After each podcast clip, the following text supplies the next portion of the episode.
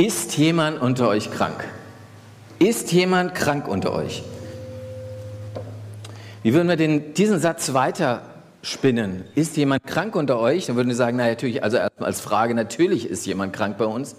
Das gehört ein Stück zum Leben dazu, ja? Krankheit erleben wir immer wieder. Bei uns selbst, bei unseren Angehörigen, bei Menschen, die uns, bei unseren Freunden, wo auch immer, wir erleben Krankheit. Es gehört irgendwie zu dem Leben hier dazu.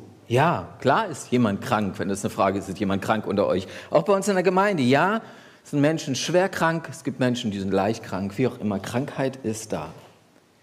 Wir würden wahrscheinlich normalerweise den Satz so vollenden, ist jemand krank unter euch, der rufe den Arzt. Oder? Also es war naheliegend, oder? Das wäre das Erste, was wir sagen würden. Wenn jemand krank ist unter euch, der rufe den Arzt.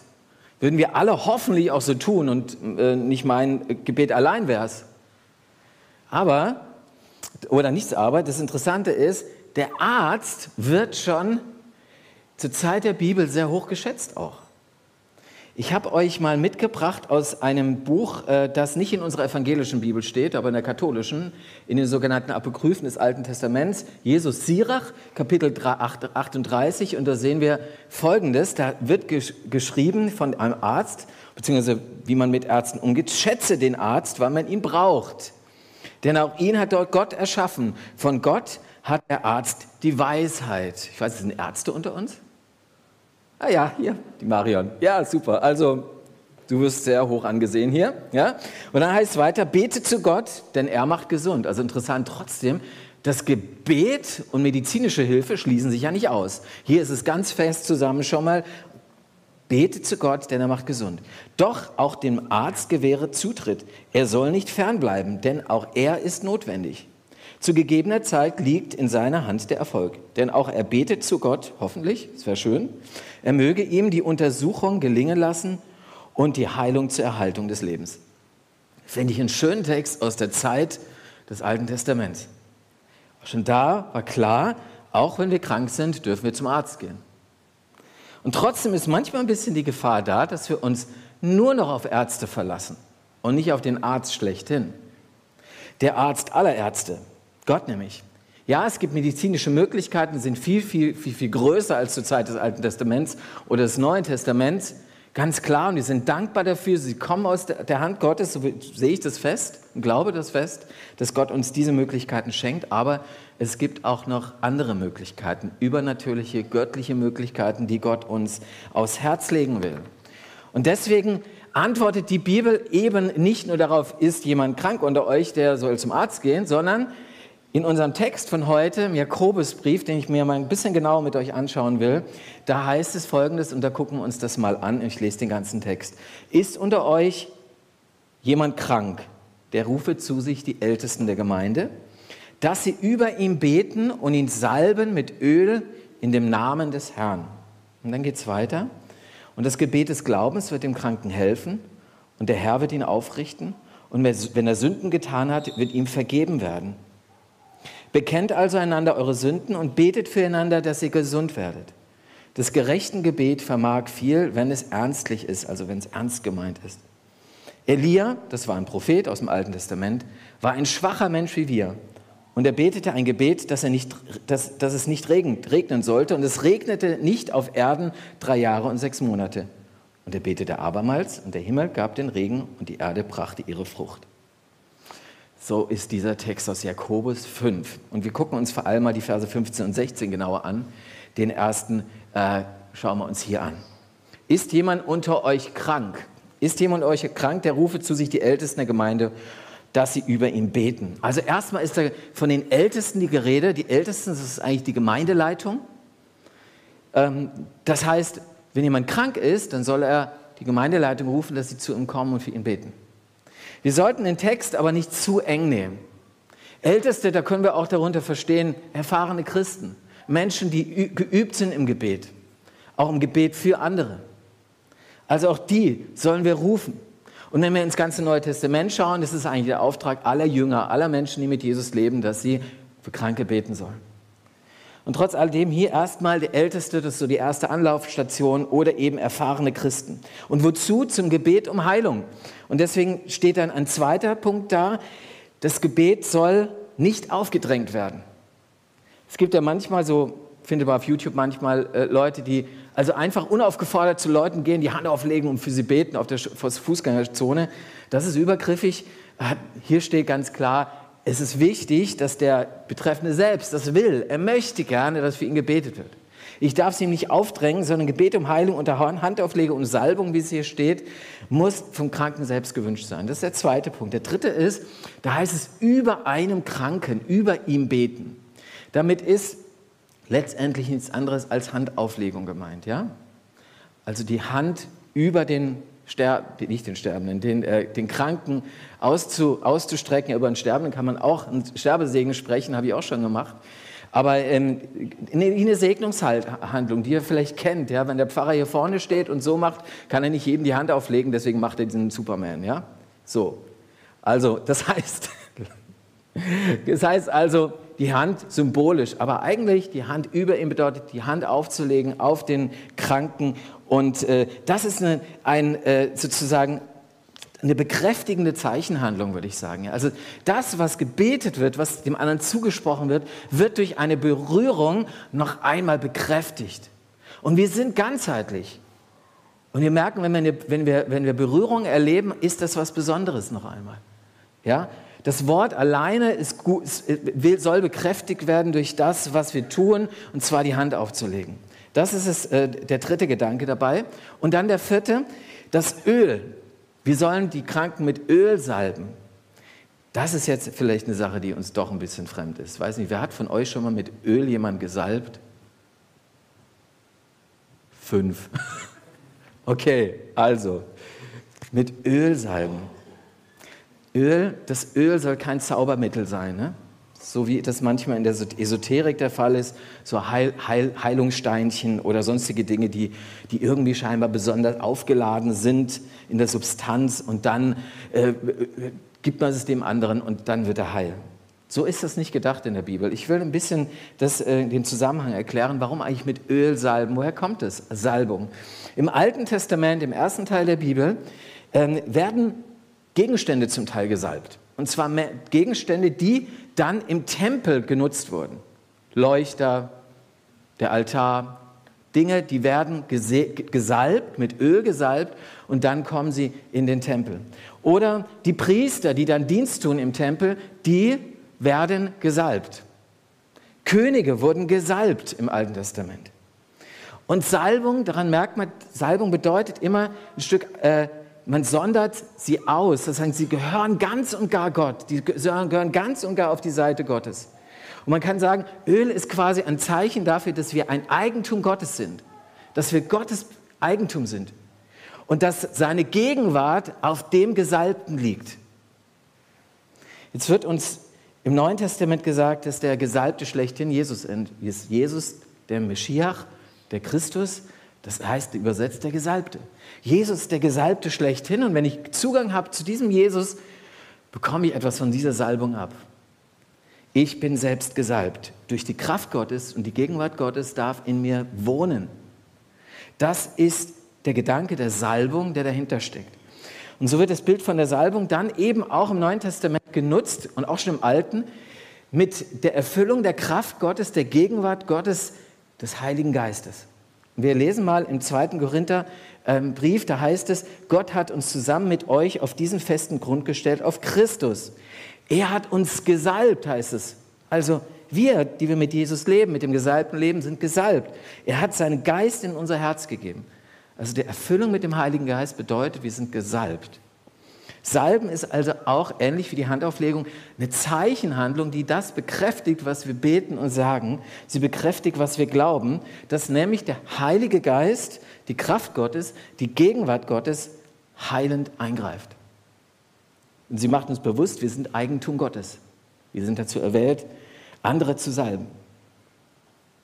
Und dass das nicht eine Erfindung ist, einfach mehr Jakobusbrief, sondern dass das schon auf Jesus zurückgeht, dass wir das tun sollen, Menschen zu salben, das habe ich euch hier mitgebracht. Genau, ich habe die zwei Verse vor zwei Wochen, glaube ich, schon mal äh, euch mitgebracht, aber ich fand es einfach wichtig, es nochmal uns vor Augen zu führen.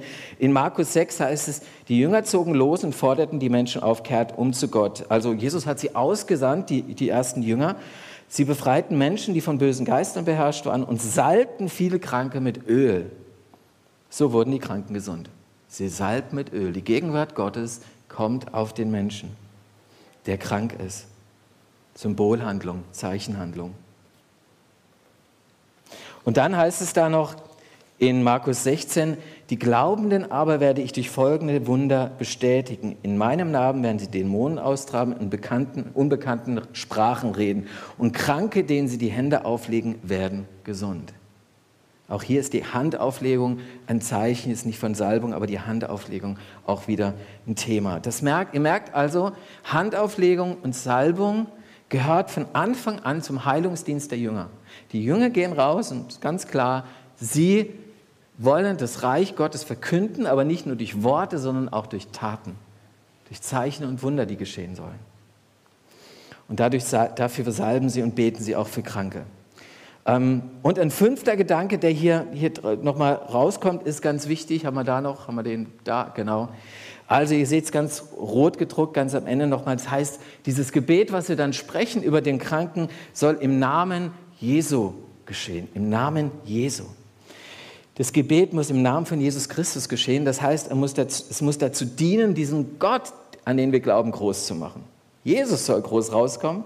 Er ist der, der heilt und eingreift, nicht wir. Wir sind höchstens sein simples, unvollkommenes Werkzeug. Ich bin immer sehr skeptisch, wenn ich irgendwo von Heilung höre und immer so, kennt ihr vielleicht auch so, wo der Heiler so stark im Zentrum steht gibt manchmal auch Veranstaltungen, da wird dann groß geworben mit Plakaten, wo da groß ein Heiler irgendwie abgebildet ist und der verspricht dann vielleicht auch eine ganze Menge ähm, und äh, manchmal wird es vielleicht eingehalten, manchmal nicht, aber es ist auf jeden Fall immer so, dass der Heiler im Zentrum steht oder oft jedenfalls und nicht, und nicht Jesus selbst. Ich habe diese Erfahrung mal folgendermaßen gemacht, und zwar in meiner alten Gemeinde, in der ich war, in Karlsdorf-Neustadt bei Karlsruhe. Ähm, haben wir uns auf Weihnachten vorbereitet. Wir waren auch ähnlich wie ihr, wir hier im, im Stadthaus in der großen, in der großen Mehrzweckhalle haben der Weihnachten vorbereitet und es war schon dunkel und in den Nebenräumen dieses, dieser Halle traf sich eine Gruppe um diesen Mann hier, um äh, Bruno Gröning. Der ist schon 1959 gestorben und er war ein Geistheiler. Er hat übrigens viel auch von Gott und von Jesus geredet, wenn man das im Internet sich anschaut. Und nur, was sehr spannend war, ich habe da ein bisschen gelinst, war natürlich neugierig. Die saßen also dort, war ja alles dunkel, man konnte reinschauen. Ich habe so ein bisschen mal ähm, Mäuschen gespielt. Und sie saßen dort und, äh, und vorne gab es eine Alt, einen Altar. Und vorne gab es auch eine kleine Krippe, die sie aufgestellt haben, also mit, mit Jesus, Maria, Josef und so weiter. Und nebendran ein großes Bild von Bruno Gröning. So ein ähnliches. Übrigens, seht ihr, er war selbst sehr krank. Und irgendwie fand ich das schon fast gruselig, weil ich Folgendes gemerkt habe, ja, tatsächlich, hier steht nicht wirklich Jesus im Zentrum. Hier wird nicht geheilt im Namen Jesu, sondern im Namen eines anderen. Da wird nicht Gott groß gemacht und Jesus groß gemacht, sondern ein bestimmter menschlicher Heiler, der von sich vorgibt, alles Mögliche vollbringen zu können. Und ich will gar nicht abstreiten, dass durch ihn vielleicht auch der eine oder andere geheilt worden ist. Die Bibel ist da ganz, ist da ganz spannend. Sie sagt sogar, dass es falsche Propheten gibt, die auftreten werden und Menschen heilen werden. Gibt's, steht in der Bibel. Oder im äh, zweiten Korintherbrief, eine ziemlich krasse Stelle, aber ich bringe sie euch trotzdem mal, da sagt, er selbst, der Satan, verstellt sich als Engel des Lichts. Also eigentlich ein Kriterium dafür, ob eine Heilung wirklich von Gott ist oder nicht, ist die, ob der Name Jesu groß gemacht wird. Dass Jesus groß rauskommt, sage ich mal. Ob er groß rauskommt. Und die Menschen danach weggehen und sagen, Mensch, Gott ist wirklich da. Jesus hat mich geheilt. Er hat mir die Kraft gegeben. Wie auch immer. Er, ihm soll die Ehre gegeben werden. Nicht der Heiler selbst. Und wenn wir dann weiterschauen, äh, machen wir mal genau, wenn wir dann weiterschauen, sehen wir, kannst die Folie gerade mal wegmachen, vielleicht ganz, äh, die Esoterik-Szene ist voll von Angeboten, was Heilung angeht. Ihr müsst nur mal in eine Buchhandlung gehen und dann Rubrik Religion, da findet ihr eigentlich ganz wenig, nur noch irgendwie Bibel oder so, vielleicht Anselm Grün noch oder so. Aber äh, es ist echt enorm viel Esoterik, ganz viel Esoterik und ähm, diese, dieser Markt blüht nach wie vor, ist zumindest mein Eindruck. Die Sehnsucht nach Übernatürlichem ist da. Das müssen wir erstmal positiv sehen, auch als Christen. Die Sehnsucht, dass da etwas Übernatürliches hinein in mein Leben kommt und mich heilend irgendwie prägt, das, diese Sehnsucht ist da. Ich glaube aber, warum das so ist, warum sozusagen diese Bücher so, diese Bücherregale so voll sind, das liegt auch mit an uns als Kirche. Ich glaube, wir haben da eine Teilschuld. Denn wir überlassen dieses Feld sozusagen der Esoterik. Es ist ja ganz klar, wenn wir das Angebot, das uns Gott macht, dass wir für Kranke beten, sie salben, ihnen die Hand auflegen, wenn wir das nicht praktizieren, dann entsteht da tatsächlich ein Vakuum. Und in dieses Vakuum kommen alle möglichen Sekten und alle möglichen Heil, äh, Heiler, die alles Mögliche vom Himmel versprechen. Ich glaube ganz ehrlich, wir müssen wirklich als Gemeinde, als Kirche das wiederentdecken. Das Glaube eben, wir sind Kirche des Wortes, sagen wir immer als Evangelische. Ja? Das Wort muss da sein. Aber dass das Wort bekräftigt wird durch Zeichenhandlungen, die wir auch praktizieren, wie wir auch beim Abendmahl schon praktizieren, auch heute wieder. Das muss uns wieder mehr in, in, äh, in, in, Fleisch und Blut übergehen. Das ist nämlich neutestamentlich. So haben das die ersten Christen gelebt. Und vielleicht sollten wir uns mal auch davon verabschieden, Leid und Krankheit, die haben nämlich diese Neigung, Leid und Krankheit schnell auch zu glorifizieren. So nach dem Motto, ja, Gott hat mir dieses Leid geschenkt, damit ich mehr Reife gewinne. Ja, kennen wir.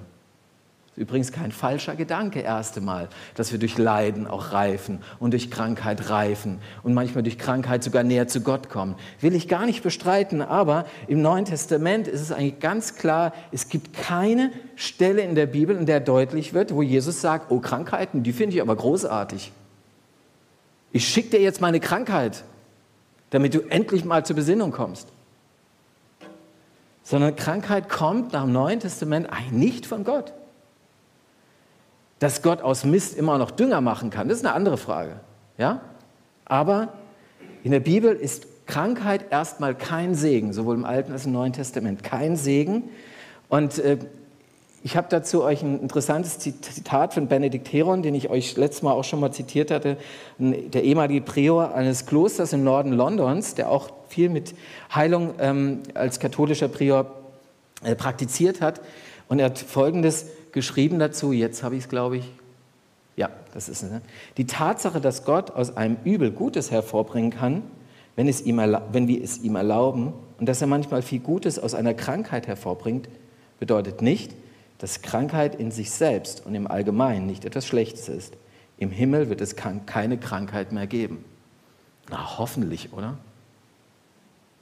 Oder habt ihr Lust, im Himmel mit, mit Gebrechen rumzulaufen? Neue Testament ist klar, im Himmel wird es keine Krankheit mehr geben. Sie kommt nicht von Gott. Deswegen reden wir doch lieber von einem Gott, der Gutes für uns im Sinn hat. In erster Linie Gutes. Ein Gott, der heilen eingreifen will in mein Leben, in dein Leben. Reden wir von einem Gott, der Leib und Seele wiederherstellen kann. Und bieten wir als Gemeinde und als Kirche wieder mehr auch dieses Gebet um Heilung an. Ich wünsche mir, dass es eine Frucht wird, auch aus dieser Predigtreihe, dass, wir, dass es zur Normalität ist, wenn man krank ist, dass man eben nicht nur zum Arzt geht, sondern auch mal sagt, liebe Ältesten, wollt ihr kommen oder liebes Gebetsteam oder keine Ahnung, du bist in der Gemeinde, du weißt, da ist ein erfahrener Christ, zu dem gehst du, kannst du mal für mich beten, mal die Hand auflegen, mich salben?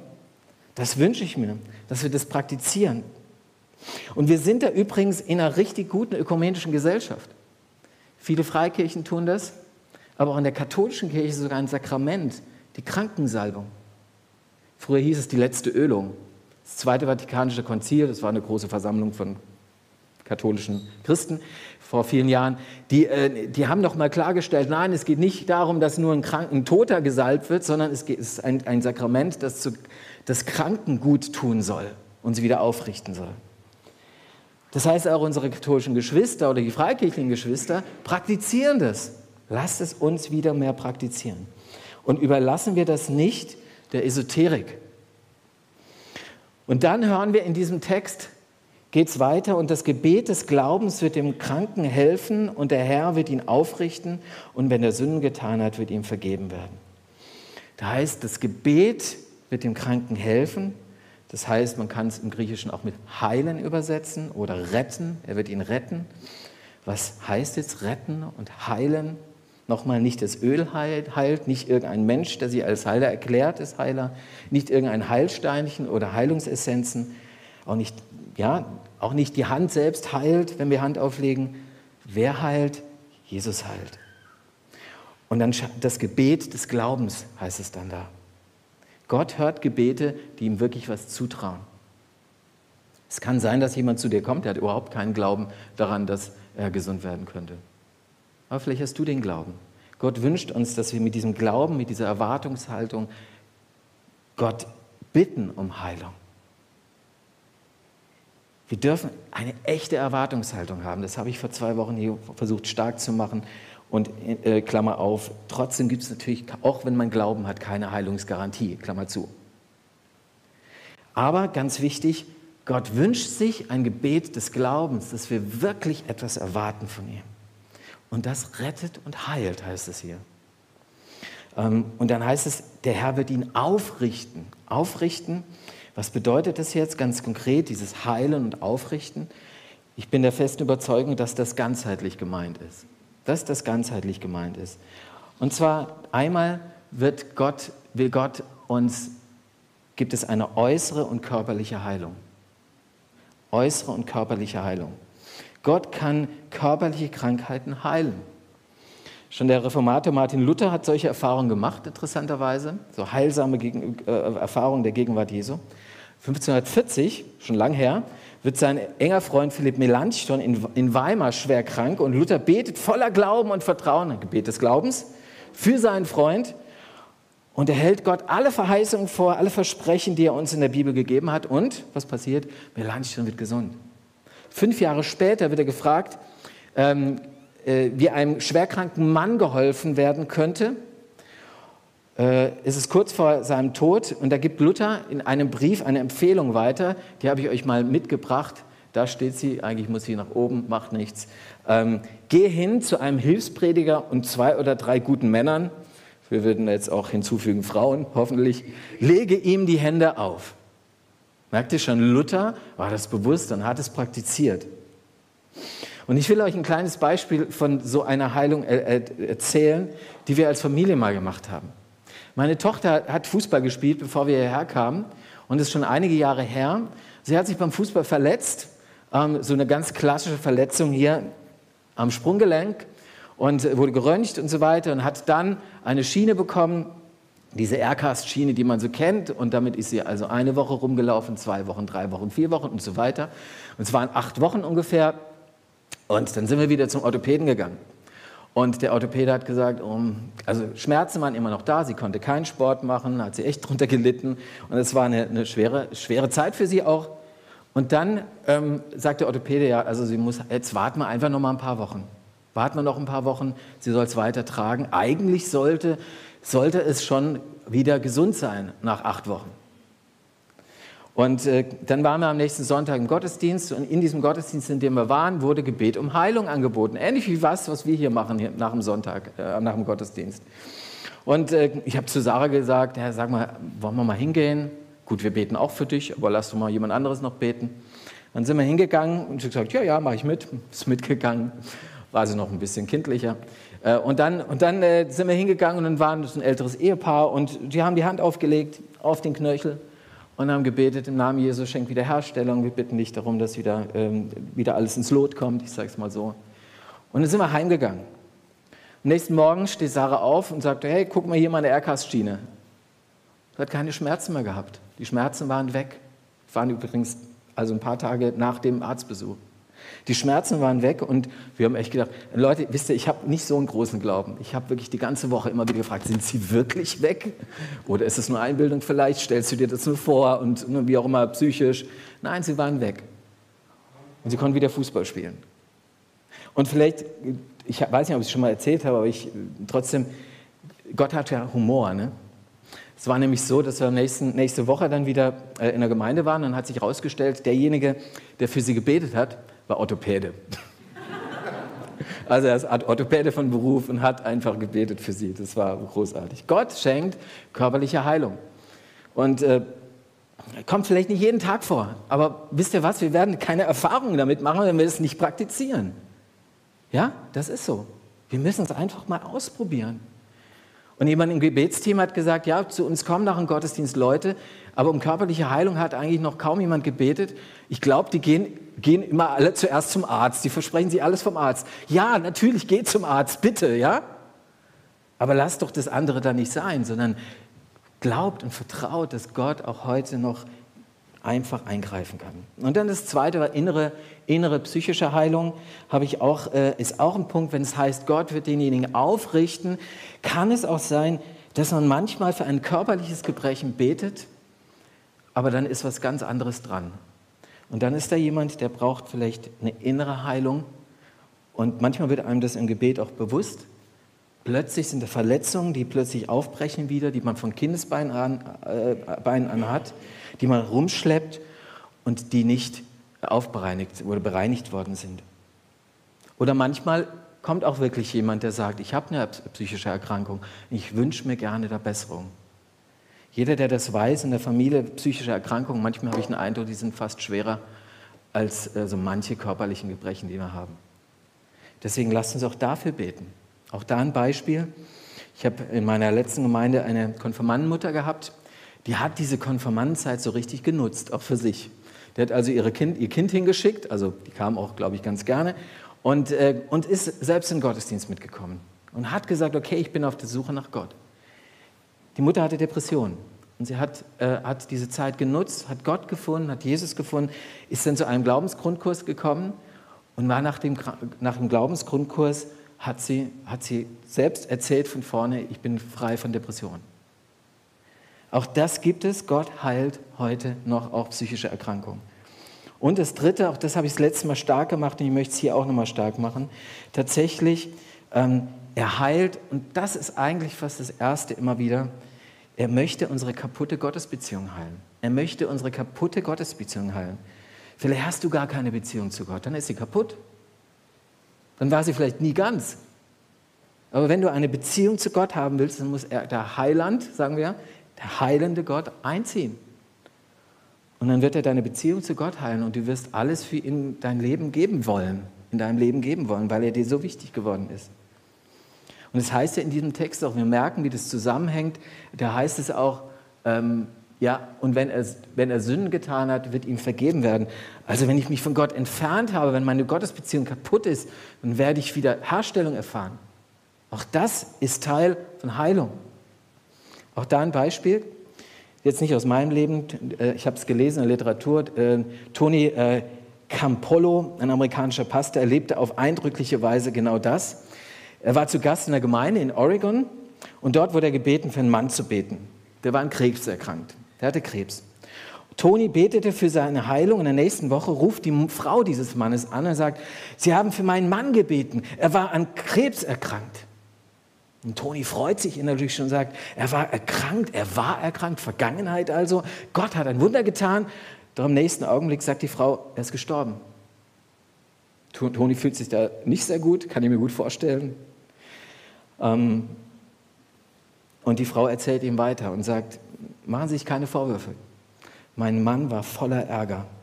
Er wusste, dass er bald sterben würde. Und deswegen hasste er Gott.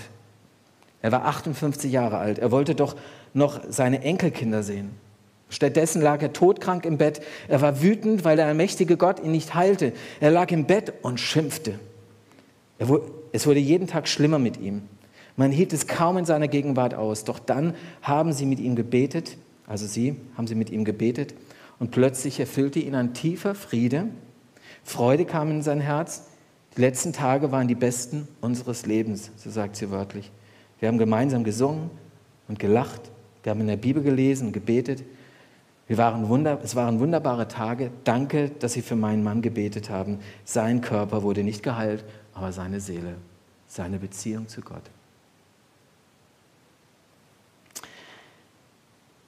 Gott heilt.